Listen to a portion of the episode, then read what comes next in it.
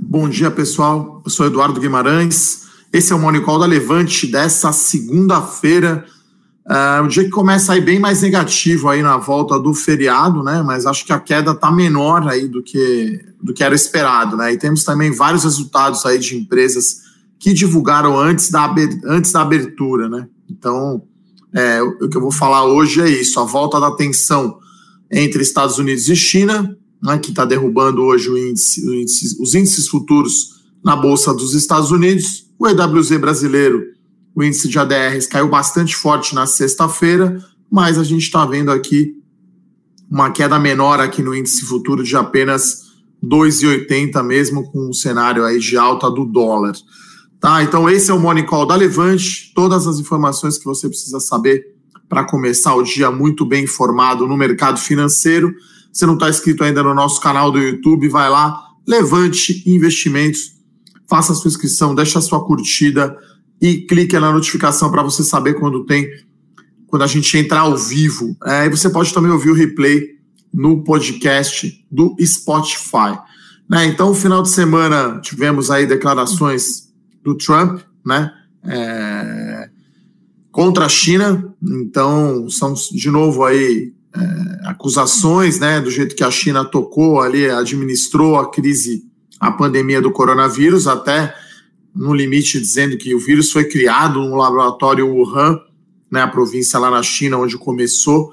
Então, temos aí um dia a, a mais tenso no mercado, né? A gente teve hoje é feriado, né, é, é, no Japão e na China, mas Hong Kong, a bolsa, né, de, de Hong Kong aberta, tá? Então Hong Kong caiu 4,2%, na Coreia caiu 2,7%, e lá no Japão, o Nikkei, e lá em Xangai, né, é, não teve pregão, né? A gente está vendo aqui hoje forte queda do petróleo e, né, Estados Unidos estava aberto na sexta, primeiro de maio, mas a Europa não. Então a gente está vendo agora aqui a Alemanha em forte queda, né? Então o índice alemão aqui, o DAX, caindo 3,60. Lembrando, né, que, que a bolsa dos Estados Unidos caiu aí forte, né, na sexta-feira. E o EWZ, que é um ETF, né, de, de, de empresas brasileiras negociado lá fora,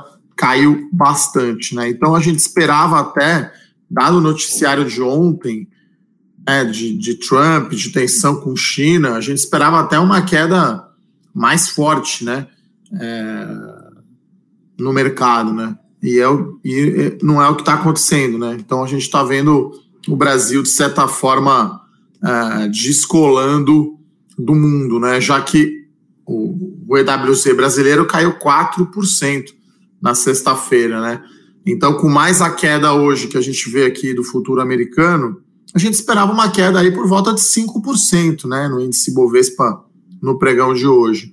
Então, de certa forma, o Brasil está aí descolando né, do mundo, S&P aqui caindo 0,70, eu acho que isso tem a ver aí com a política, né, com, com, a, com, a, com o depoimento do Sérgio Moro ontem na Polícia Federal, né, e a gente teve ali né, uma, uma manifestação, falas do Bolsonaro, né, dizendo que, que não quer mais interferência do Congresso, enfim, acho que ganha aí mais cor aí, mais pimenta a, a disputa política, né, é, entre Sérgio Moro, e, enfim, e Bolsonaro. Então, por isso que a gente está vendo esse cenário estranho de hoje, né? A gente esperava aí uma queda mais forte do Ibovespa, está caindo só 2,60, né? É, o dólar aqui em forte alta, o dólar está com 1,60. É, essa semana, né, acho que tem alguns acontecimentos aí importantes, né? Acho que tem reunião, acho não, né? O mais importante é a reunião do Copom, né? Que decide aí o rumo da taxa Selic, né? Nessa quarta-feira, tudo indica aí que a taxa Selic vai cair para 3,25, né? Um corte aí de 50 pontos base, né? Então é, teremos aí o corte aí da, da taxa de juros, né? Então acho que isso é o que está é isso que já está precificado, né? É, então, é, e na tempo, aqui na, nos resultados corporativos, vários resultados vindo aí na, na abertura, né? Antes da abertura do pregão, né? Fica até difícil aí da gente acompanhar, né? Os resultados acabaram de sair. Então a gente tem resultado da Clabin, da BB Seguridade, é, resultados não auditados da Gol, da Porto Seguro, da Copasa, são diversos aí resultados. Uh, eu lembro, né, que no caso de Clabin, o pessoal aqui já está comentando, né, é, prejuízo de 3 bi, mas é por conta da variação cambial, né, pessoal? Então, o dólar teve aí uma forte valorização nos três primeiros meses do ano, né? Então, é, é natural isso de você ter é, esse prejuízo, né? Não é um prejuízo caixa, tá? Então, a Clabin, assim como a Suzano, né, é mais portadora, né? Então ela tem dívida em dólar, mas é uma dívida lastreada em, em, em recebíveis, né? Então é uma despesa é, é uma despesa financeira não caixa. Então, enfim, não olharia só essa última linha, né? Sempre que a gente olha commodities, é, não faz muito sentido ficar só olhando o lucro, né? Então, é, eu acho que é importante é, importante ver EBITDA, geração de caixa, nível de endividamento, tá? Então, é, os resultados vieram abaixo, né, do esperado em geral. Então, a Porto Seguro e a BB Seguridade divulgaram resultados mais fracos, né, em termos de lucro líquido.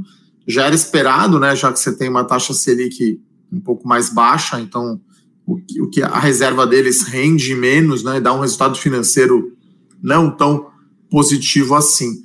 Né? Então, é, Porto Seguro aqui abrindo em queda de 1,37 e a BB Seguridade caindo 4%. No caso de Copasa, é um resultado aí que eu consegui olhar o release e ter mais tempo né, acompanhando.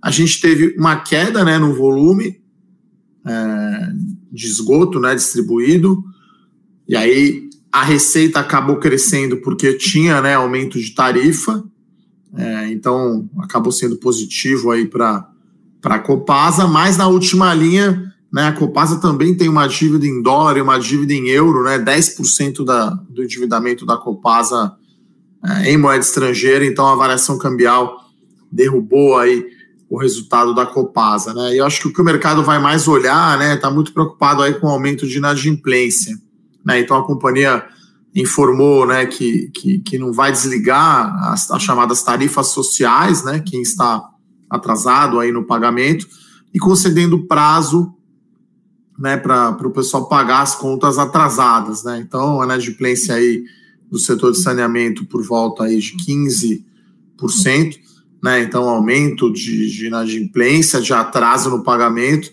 devido ao momento atual aí de pandemia, né, de, de quarentena, as pessoas perdendo renda e aí estão atrasando aí o pagamento de contas, né? Então, acho que esse é o principal driver aí da da Copasa, né? Mesmo resultado tendo vindo sem surpresa, né? Uma redução do endividamento, dívida líquida EBITDA da dívida líquida EBITDA da Copasa 1,5, né? Reduziu bem. Aí em um ano a companhia está suspendendo o pagamento de imposto e juros de BNDES para compensar né, esse aumento da inadimplência para preservar caixa. Também não tem data ainda para o pagamento dos dividendos anunciados. Então a companhia preservando o caixa e a ação abriu aqui caindo 3%, tá? Então o resultado veio abaixo, né, em termos aí de, de EBITDA e lucro líquido devido à variação cambial que eu expliquei, né? Mas acho que o mercado está muito mais preocupado com, com, com o aumento da inadimplência aí do setor de saneamento básico, né? Então, uh, Clabin Confesso que eu não olhei no detalhe o resultado, é, mas né, deu esse prejuízo grande aí devido à variação cambial, então é importante olhar o nível de endividamento da companhia. O papel aqui está caindo 2%, a indicação aqui na abertura, mesmo com é, a alta do dólar. Né? Então hoje, curiosamente, Suzano e Clabin, mesmo com o dólar subindo 2%, está caindo 2% os papéis, né? A Suzano aqui caindo 1,5%, então o Clabin está caindo em linha aí com, com o que está caindo Suzano, né?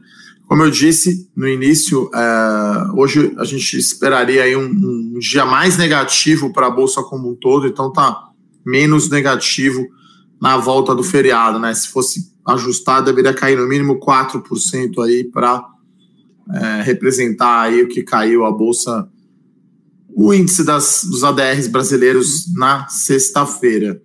Ah, a outra notícia corporativa é sobre os shopping centers, né? Então, os shopping centers ainda, mesmo com a reabertura de alguns centros comerciais, né? Tá, tá muito baixo o nível de venda. Então, é, lá em Santa Catarina e ali no Centro-Oeste, né? Mato Grosso, alguns lugares que, que reabriu, Uh, os shoppings reabriram, um movimento muito fraco de venda. Né? Então a gente tem visto aí uh, a venda abaixo aí 80% do que do que era antes. Né? Então ainda é um pouco de confiança do consumidor, né?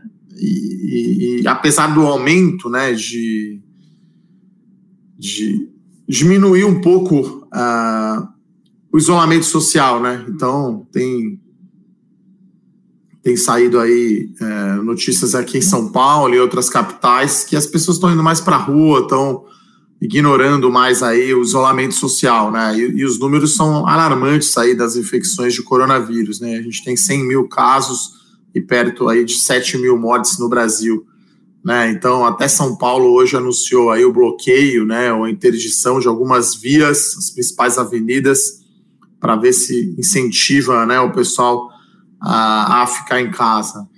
Né? Então, é, talvez essa reabertura da economia agora seja ainda cedo, né, é, para reabrir tudo, né? E aí acho que isso impacta obviamente no consumo. Então, segundo os dados aí da Associação Brasileira de Shopping Centers, tem 70, né, 73 uh, centros, uh, shoppings devem estar abertos hoje, mas as vendas têm ficado aí, como eu falei, 80% abaixo, né? E aí tem relatos aqui de alguns de alguns empresários, né, como por exemplo o dono da rede de vestuário TNG, dizendo que vai fechar as lojas em Santa Catarina, uh, o diretor de operações aqui daquela rede de restaurantes Divino Fogão, dizendo que ficar aberto não tem, né, não tem pagado, né, os custos de mercadoria.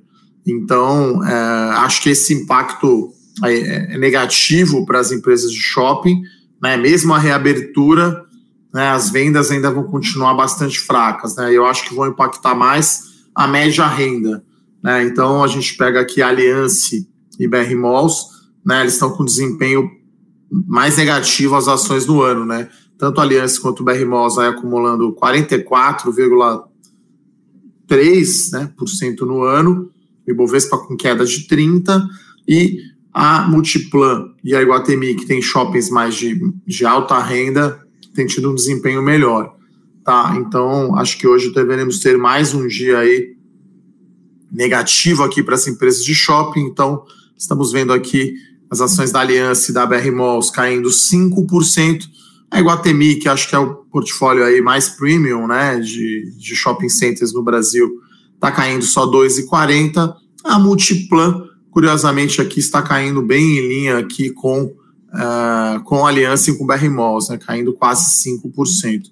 Nas seguradoras, né, é, acho que o resultado, a reação do mercado é, é negativa, tá? Então, BB Seguridade caindo 3,90%.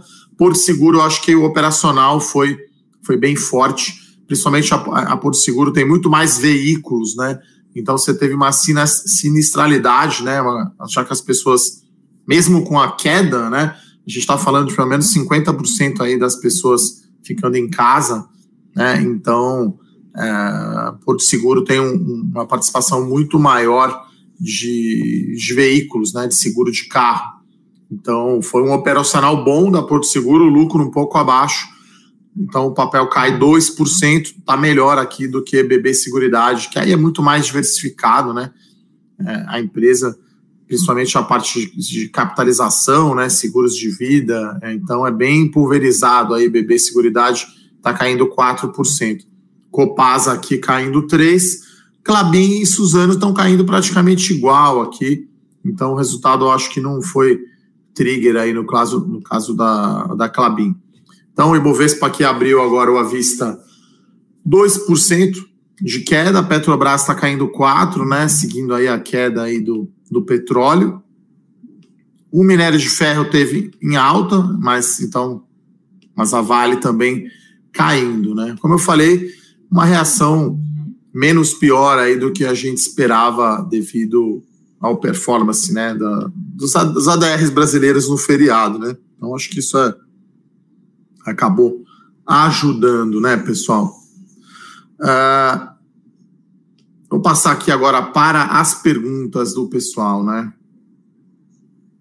O Tiago aqui pergunta se o setor elétrico e financeiro continuam sendo os melhores setores na crise. Olha, o elétrico é o menos arriscado, né? Então, é, principalmente transmissão e geração de energia elétrica, né? Acho que esses são os menos afetados, né, no curto prazo, é, né? Acho que contribui aí para um bom desempenho aí das ações, né? Então, na transmissão a gente está falando de Taesa, de Alupar, de Isacetep, né? Na distribuição teve o resultado da Enel também, né? Que parece que foi um resultado bom, né? É, são vários resultados que saíram agora antes da abertura, enfim, que a gente não conseguiu ter o tempo hábil aí de olhar com o devido cuidado, né? Meia dúzia de resultados saindo nove e pouco da manhã, né? Então, é, então a distribuidora sente mais, né? Porque a distribuidora de energia vai sentir impacto de aumento na inadimplência, então isso já dá para ver essa preocupação também com o Copasa, né? Que é de, de saneamento básico, né? Então, o setor elétrico acho que continua assim. É, menos arriscado. Já o setor financeiro é assim, é um setor muito grande, né? Então a gente está falando aí de, de tem seguradoras, né? Que o mercado aparentemente não gostou aí. a primeira leitura é negativa aí do resultado e tem os bancos, né? Hoje, é, essa semana teremos aí diversos resultados, né? Então Itaú, por exemplo, divulga hoje, né? Depois do fechamento, na quinta-feira tem Banco do Brasil antes da abertura. Então, aí os grandes bancos, né? Vamos ver qual vai ser né, o resultado. A gente está vendo aqui Itaú cair forte hoje, 3,60, Banco do Brasil caindo 4,5, né? Então, alguns papéis aqui caindo bastante forte. O índice à vista agora caindo aqui 3% com alta do dólar, né? Acho que quem está indo bem aí realmente são os frigoríficos, né? Mas mesmo os frigoríficos, ó, JBS caindo 3,20, Vamos ver aqui, Marfrig caindo 13,20 também. Minerva, menos, caindo 0,8, divulgou um resultado bom semana passada. E a BRF caindo 3,70, né? Então, hoje, quase nenhum setor aí, nenhuma empresa aí tendo bom desempenho, né? Se salvando, né? É, o Bruno pergunta sobre o resultado do Banco do Brasil se vai seguir a tendência do Bradesco. Olha, os bancos brasileiros tendem a ser bastante conservadores, né? Acho que o Bradesco surpreendeu aí, né? Fazendo um alto nível de, de provisão. Eu acho que os, os, outros bancos devem seguir. Eu não sei se vai ser tão grande assim, né? A provisão quanto foi no Bradesco.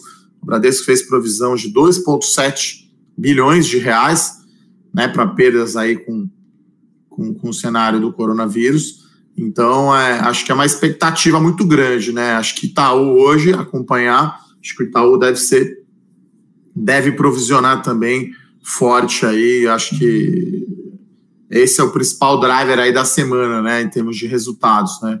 A gente tem resultado forte, dizer, grandes resultados, né? Significativos aí do, do índice, tá? Então, acho que provável que os bancos provisionem bastante, sim, né? Até porque né? Se você é, você está lá, né, na, no CFO, né, dessas empresas ou de alguma empresa, né, vamos passar uma provisão maior.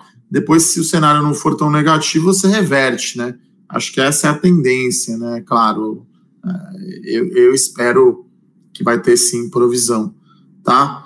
A André pergunta aqui se eu acho que o setor de frigorífico é interessante para esse momento de crise. Olha, é bom, tá? O setor frigorífico, eu acho que ele está vivendo um momento único, né? Esse setor sempre teve uma alavancagem, né? Um nível de endividamento muito alto. Né, sempre foi quatro, cinco vezes dívida líquida EBITDA.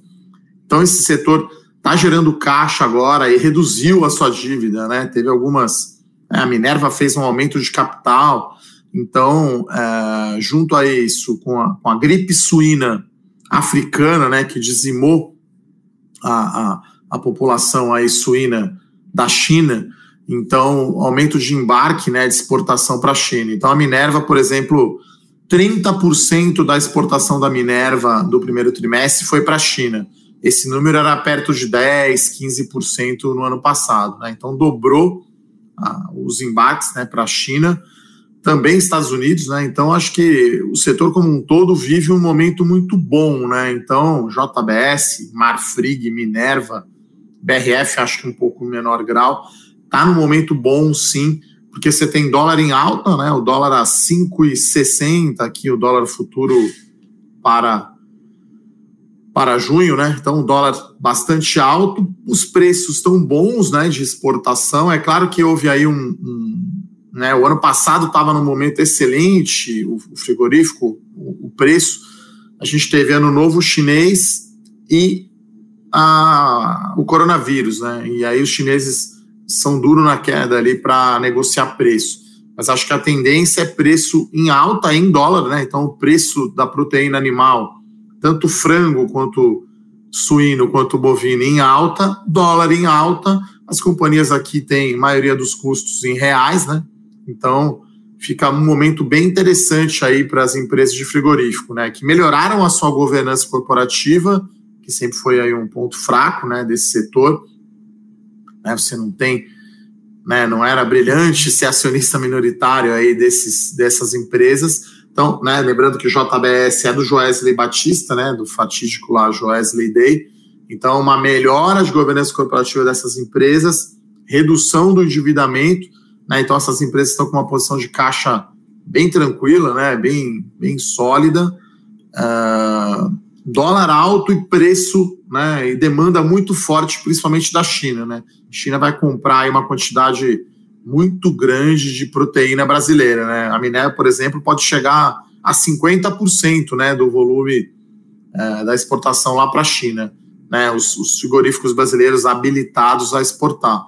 Então é um setor aí interessante, né? Você se protege, né, contra a alta do dólar. As companhias têm forte posição de caixa, então, né, um setor interessante nesse momento. Uh, o Júnior aqui pergunta: ele está com lucro de 40% na Localiza, né? Acho interessante manter na carteira até o final do ano. Seria mais conservador realizar o lucro? Olha, Júnior, é, essa pergunta é difícil, né? Precisaria saber aí como que está a sua carteira, né? Quais são as outras ações, qual que é o tamanho da sua exposição, né, em ações, né? 40% é um bom lucro, né? Não sei em quanto tempo, né, que você está é, tirando esse lucro. A Localiza é uma blue chip, né? É uma empresa grande, então nesse momento a gente vê uma tendência das pessoas irem para os papéis grandes, né? Para os papéis mais líquidos e mais defensivos. Né? Acho que a Localiza tem um tamanho né, que, que dá uma vantagem competitiva grande para ela, né? E deve sair melhor né, dessa crise. Então, é, o que você pode fazer, Júnior, é ir ajustando a sua posição, né?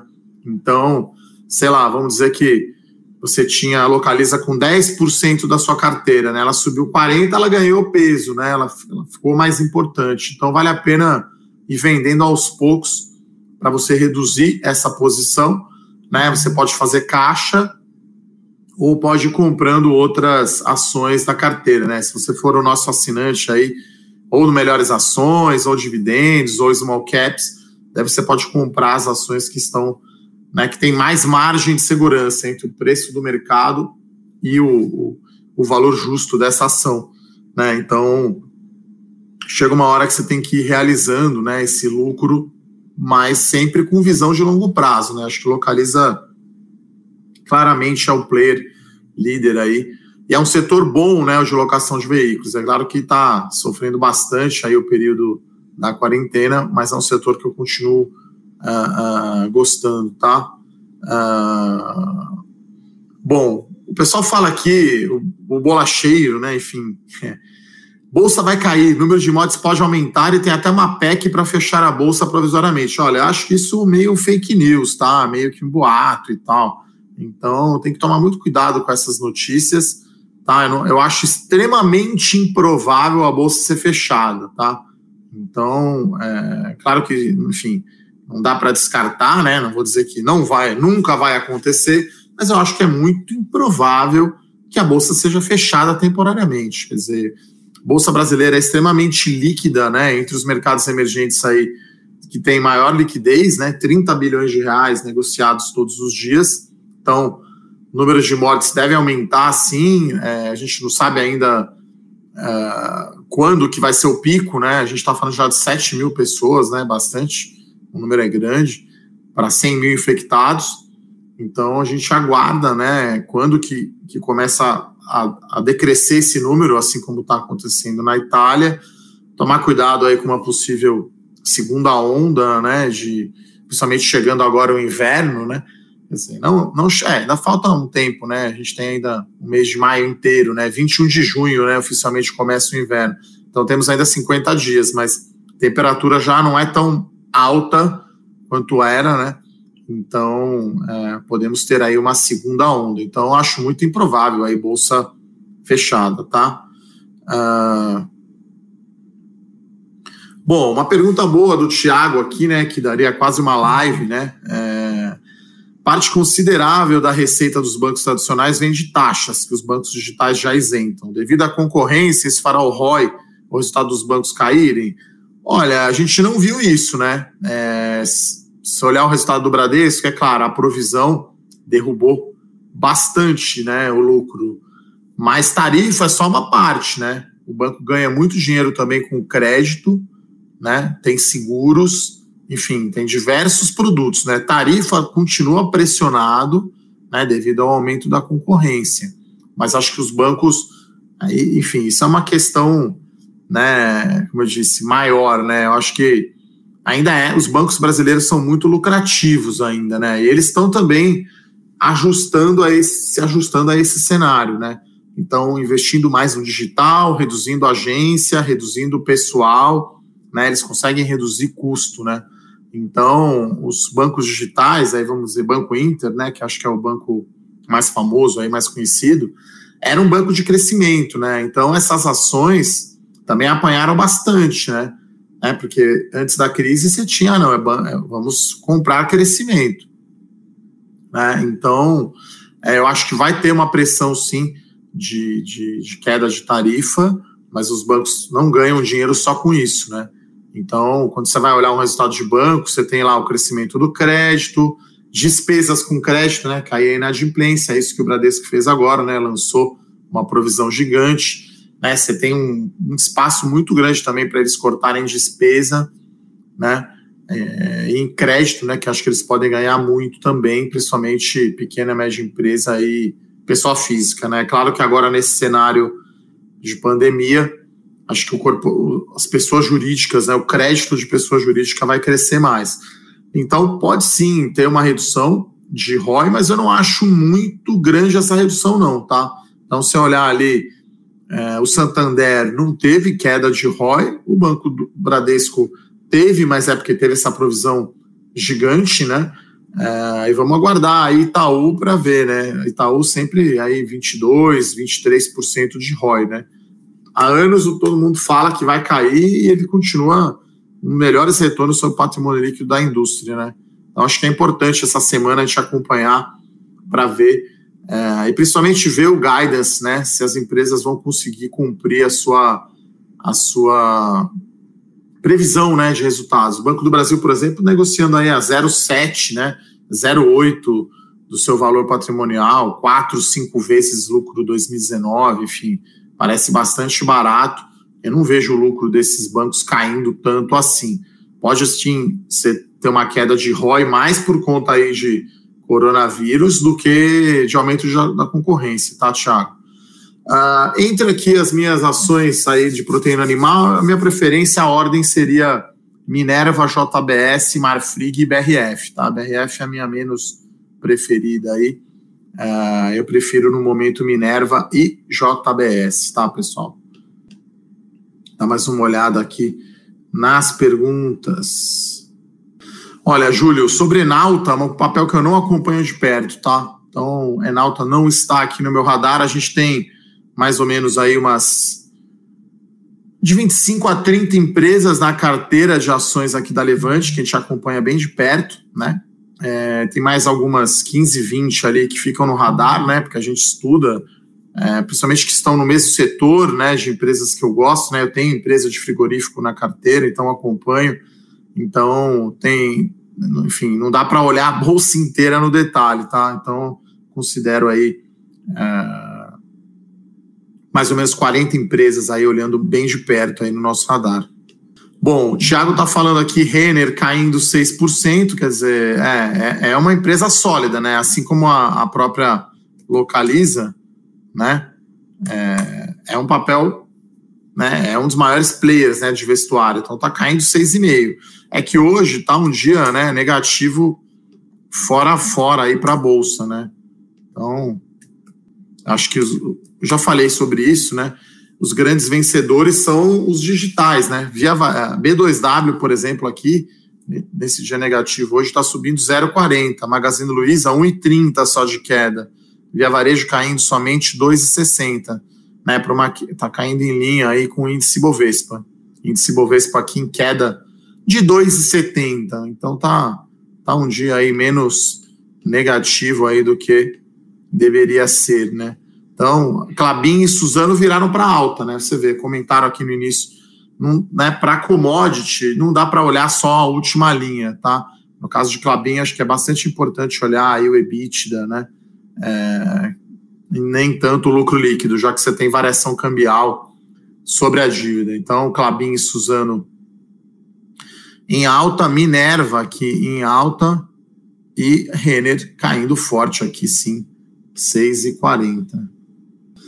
Vou ver aqui mais duas perguntas, já que já são 10 e meia, né? Morning Call passa rapidinho aqui os, os 30 minutos, né? Eu vou, vou colocar aqui para vocês um link né, no vídeo do meu canal do YouTube, quem ainda não segue ainda, eu explico aqui o que é preço-lucro, né? Muita gente às vezes olha o múltiplo no curto prazo, né? Eu recebi muitas dúvidas, por exemplo, sobre Santos Brasil, o pessoal olha lá o preço-lucro 2019 ou 2020 e fala que está muito caro, e aí, né, enfim, não gosta.